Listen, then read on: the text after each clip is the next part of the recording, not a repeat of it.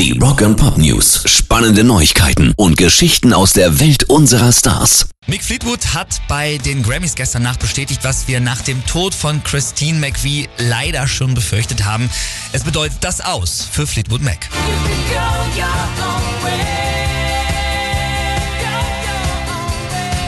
Ich denke, dass mit dem Verlust von Chris ein Schlussstrich gezogen wurde. Das hat er dann gestern in einem Interview auf dem roten Teppich gesagt gibt dann aber auch immer so ein bisschen Hoffnung und sagt noch, ich würde sagen, es ist das aus, aber das haben wir ja alle schon mal gesagt.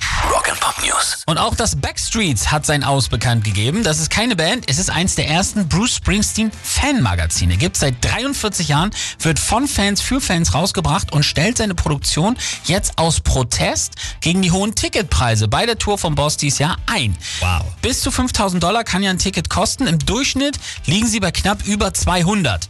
Und wenn man bedenkt, dass Springsteen seit Jahrzehnten eigentlich immer für 80 Euro aufgetreten ist, kann man den Unmut verstehen. Auf der anderen Seite sagt sein Manager John Landau zu Recht, dass sie damit nur im mittleren Segment liegen. Kann man auch verstehen, dass auch der Boss irgendwann sagt, warum sollen nur alle anderen verdienen und nicht die, die jeden Abend ja auch dreieinhalb Stunden auf der Bühne stehen.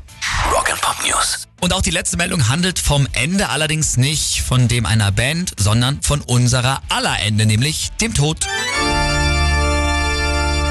Das holländische Magazin metalfan.nl hat nach der beliebtesten Hymne auf Beerdigung gefragt und man konnte da aus einigen Vorschlägen auswählen, zum Beispiel Highway to Hell, Stairway to Heaven oder auch Nothing Else Matters.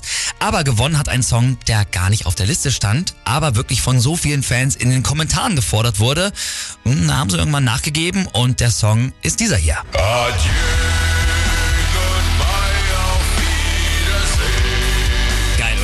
Gleich ein bisschen Gänsehaut hier. Ja. Rammstein mit Adieu macht natürlich auch textlich hundertprozentig Sinn und ist jetzt, zumindest in den Niederlanden, der beliebteste Song auf Beerdigung.